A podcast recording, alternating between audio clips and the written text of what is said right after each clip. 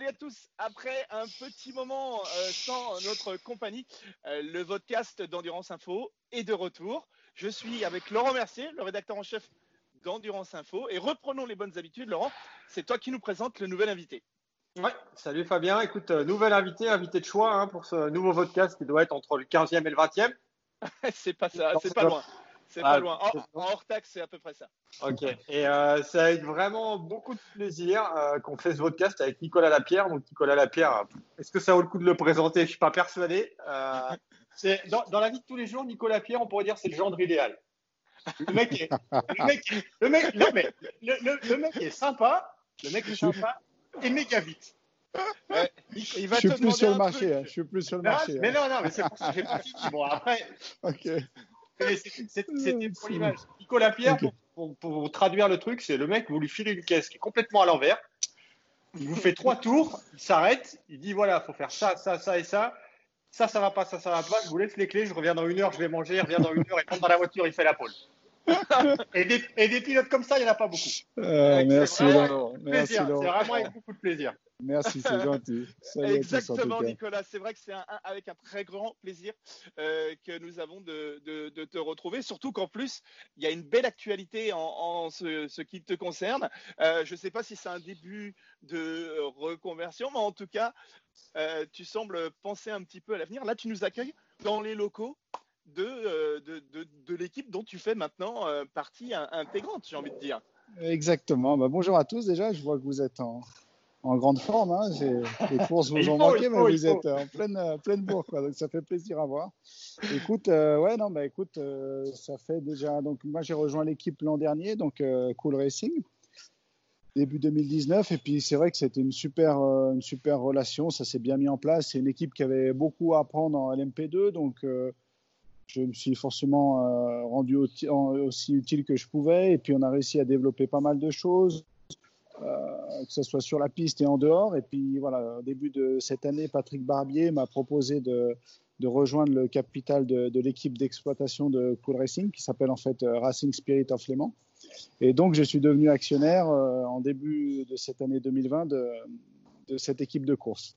et, Nico, on est bien d'accord que c'est Léman comme le lac et pas Léman comme Le Mans. Hein oui, tout à fait, parce qu'on est basé à La Roche-sur-Foron et puis donc du coup, on est proche de cette, de cette région lémanique et du coup, le, il y a un petit jeu de mots. Euh, évidemment, notre, programme principal est tourné autour du Mans et puis on est à côté du lac Léman. Donc du coup, on s'est permis euh, cette petite euh, fantaisie. Donc le nom de l'équipe d'exploitation, c'est Racing Spirit of Léman. Donc avec plusieurs programmes, avec plusieurs programmes. Hein. Voilà, tout à fait. On court en fait sous les couleurs de Cool Racing, donc sous une licence suisse. Et euh, cette année, on a au programme bah, le LMP2, qui est notre programme principal, avec le WEC et puis le LMS. E et ensuite, en parallèle de ça, on a deux LMP3 qui vont courir en Michelin Le Mans Cup et en Ultimate Cup Series. Et puis, on a aussi acheté cette année une Ligier JS2R pour courir en Ligier European Series et aussi en Ultimate Cup. Donc euh, voilà, ça fait un, un, gros, gros programme au final. Nico, si je ne m'y trompe pas, ça ressemble quand même à euh, la mise en place d'un petit programme de, découverte de nouveaux talents. Parce que euh, il a été dit et c'est vrai que la, nouvelle JS, 2 là, de, chez Ligier c'est une, voiture fabuleuse pour euh, découvrir le pilotage d'une GT mais aussi pourquoi pas passer à l'étape suivante qui est le, que le P3 ensuite de la P2 il y, a, quelque chose derrière votre, derrière votre idée de, monter cette équipe de cette structure clairement, clairement l'an dernier on a réussi à monter assez rapidement une belle structure de, d'LMP2. On arrivait tout de suite à la mettre euh, sportivement au niveau et à avoir de beaux résultats. Donc on s'est dit que voilà, pour continuer, pour que l'équipe soit ait vraiment des, jeunes pilotes qui montent, le mieux c'est de les avoir euh, chez nous en interne, de pouvoir les, un peu les former à la manière dont on le souhaite, leur apprendre euh, l'équipe et puis pour les pilotes, mais aussi pour les mécaniciens, pour les ingénieurs. Tout ça, c'était voilà, derrière notre démarche. On voulait euh, faire qu'on ait, on ait toute une pyramide qui soit là euh, chez nous, tout en interne. Et donc l'idée derrière ça, c'est de, voilà, de, de, pouvoir accompagner un pilote qui sortirait du karting ou de la monoplace ou même de la Porsche ou de n'importe quelle autre catégorie, qu'on puisse l'emmener dans ce monde de l'endurance en partant du, du, de la plus bas, du, bas de l'échelle et puis en montant progressivement jusqu'à notre programme euh, LMP2 et puis pourquoi pas d'autres choses. On est ouvert à tout. Aujourd'hui, l'équipe est encore jeune. Hein. ça fait un an, enfin deux ans maintenant qu'on exploite cette équipe, mais il faut, il faut qu'on se diversifie, il faut qu'on bouge et il faut qu'on fasse pas mal de choses. Le, voilà, le sport automobile, c'est des éternels cycles. Donc il faut savoir saisir les opportunités et puis aller d'une catégorie à l'autre. Et c'est pour ça que pour nous, c'était important de ne pas faire que de la LMP2 et de, diversifier un peu nos activités. Et on sait que le team, euh, avant, le team de Patrick Barbier faisait beaucoup de rallye. Euh, est-ce que vous pourriez aller même au-delà du circuit? Alors, c'est vrai que Patrick a fait beaucoup de, de rallye et euh, moi, c'est pas du tout mon milieu. Et Patrick, je crois qu'il n'en a pas un excellent souvenir. Donc, on est plus, honnêtement, plus orienté piste et puis on va rester, on va rester sur la piste dans tous les sens du terme, j'espère. Euh, surtout que il, semble, il semblerait, vu un petit peu l'orientation que va prendre l'endurance dans les prochaines années, que c'est aussi une discipline sur laquelle il, il est bon euh, se lancer. Je pense à ça, le, LMDH, qu'il va y avoir certainement des nouvelles opportunités qui vont s'ouvrir. C'est, c'est, est-ce que cette, euh, ce nouveau programme, en tout cas cette, ce nouveau règlement de, la CO vous conforte dans vos choix actuels Clairement, on attendait un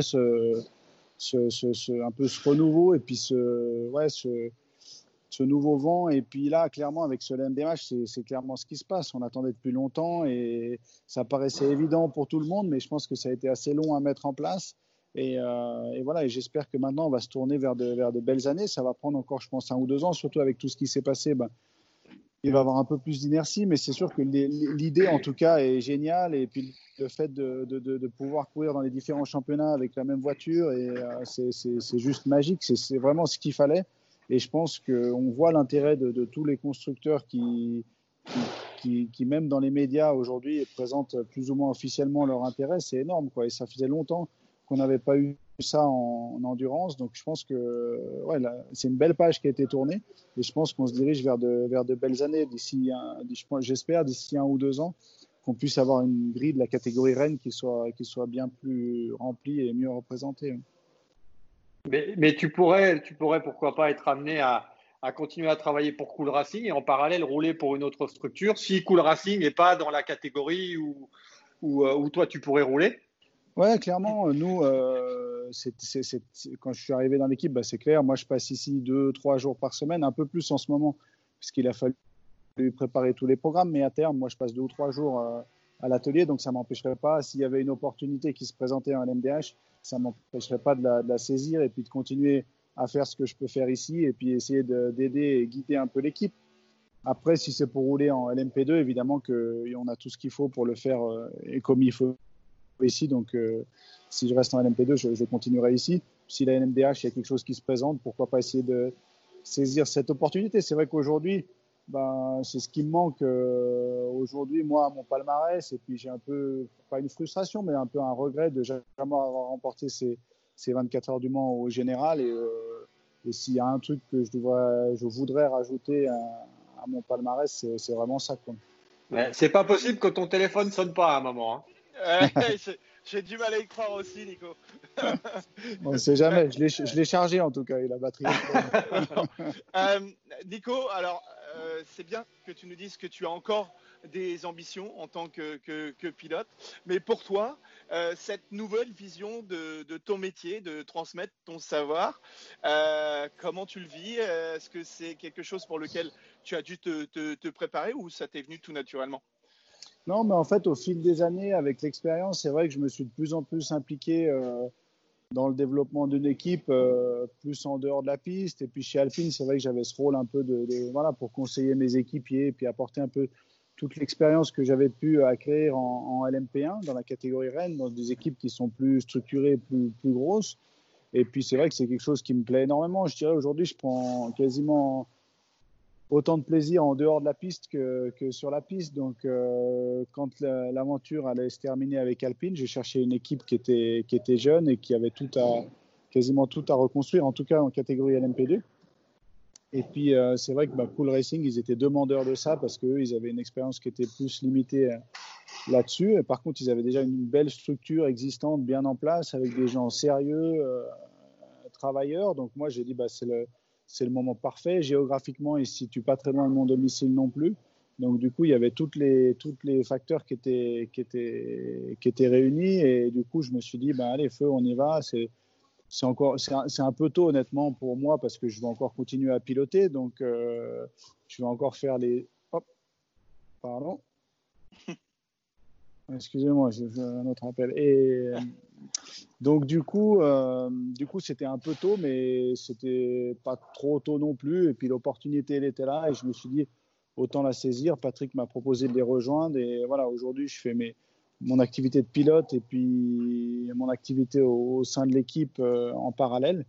Et puis voilà, je sais qu'un jour, d'ici 3, 4 ans, euh, ou je sais pas, tant que je pourrais rouler et puis aligner des temps corrects, je continuerai à rouler parce qu'au final, c'est quand même euh, ma passion et puis ce dans quoi je pense que je suis le, moins mauvais. Donc, euh, je continue à, à, rouler. Et puis, quand les chronos commenceront à descendre un peu, ben, je, m'occuperai plus de l'équipe et puis un peu moins du volant.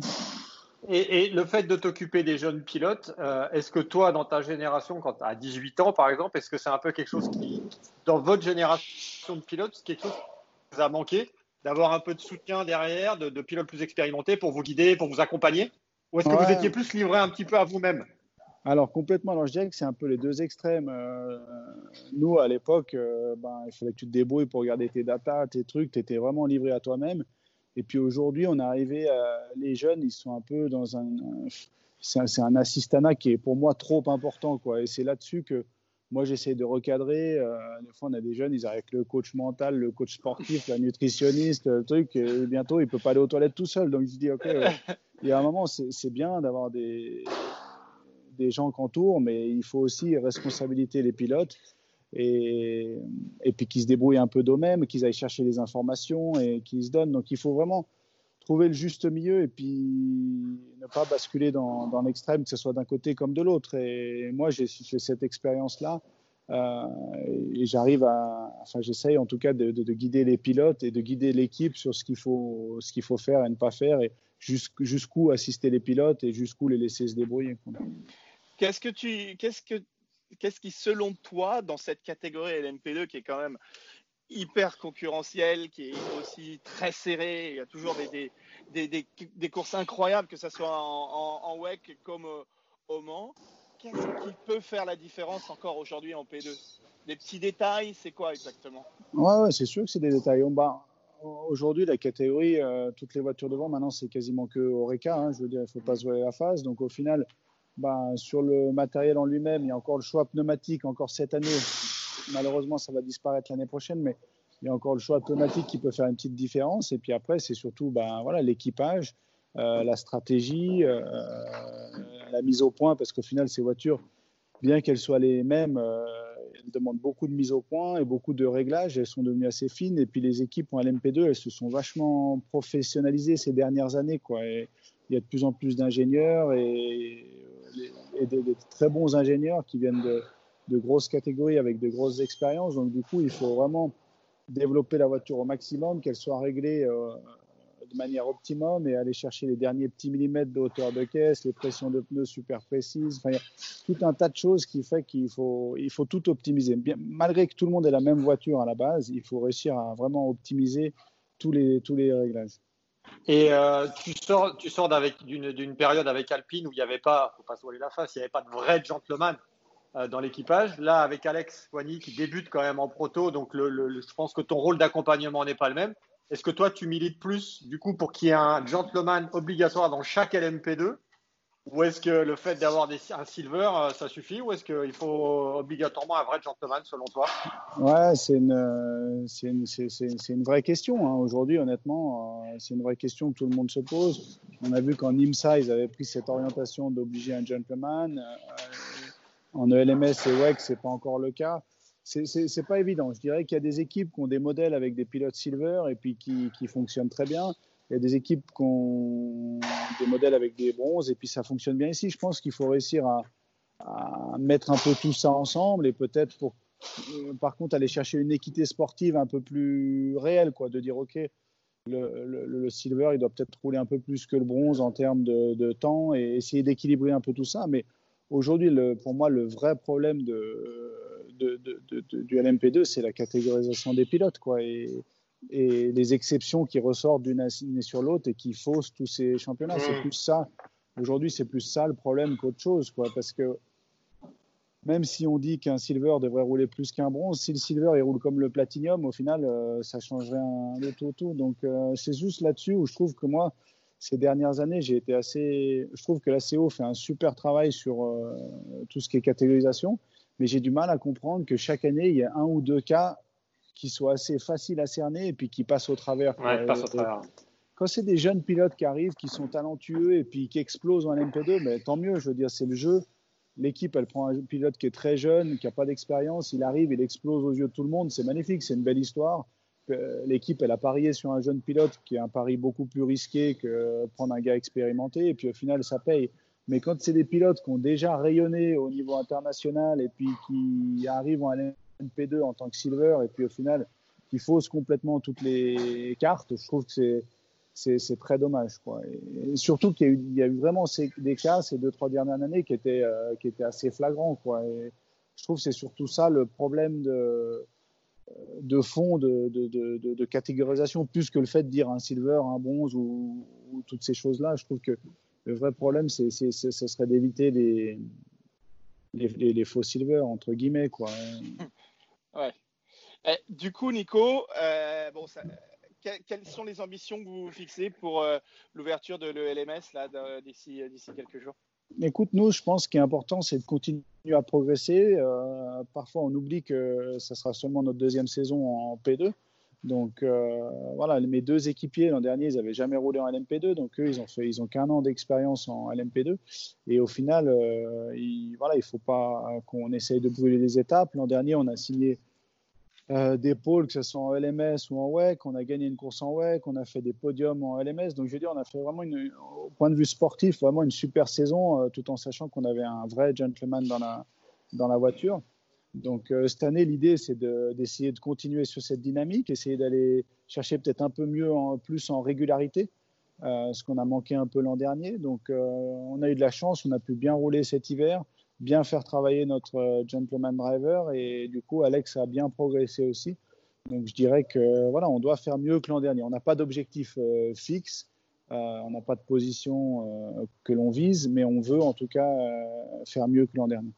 Une rapide question aussi, euh, cette crise du, Covid, euh, on voit que vous avez quand même euh, une sacrée structure avec deux P3, la JSP2, euh, les, les, les, P2. L'équipe est sereine avec ce qu'on vient de vivre et, qui va encore avoir des impacts, bien entendu. Ouais, pas non, ça n'a pas été facile. Je veux dire, ça a été un moment de stress pour pour tout le monde et puis surtout, comme je te dis, nous l'équipe elle est assez jeune. Et puis on a beaucoup de voitures à remplir. Donc euh, non, c'était un peu le stress cet hiver. Après, on a eu de la chance d'avoir, euh, honnêtement, tous, les, tous nos clients ont été très, très corrects, très honnêtes et ils ont compris la situation, ils nous supportent.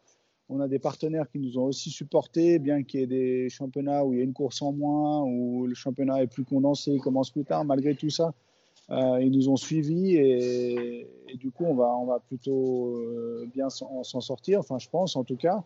Euh, si ça repart pas, je pense qu'on arrivera à passer un peu la, tempête et forcément, ce ne sera pas une bonne année, hein, mais comme, comme tout le monde dans beaucoup de domaines.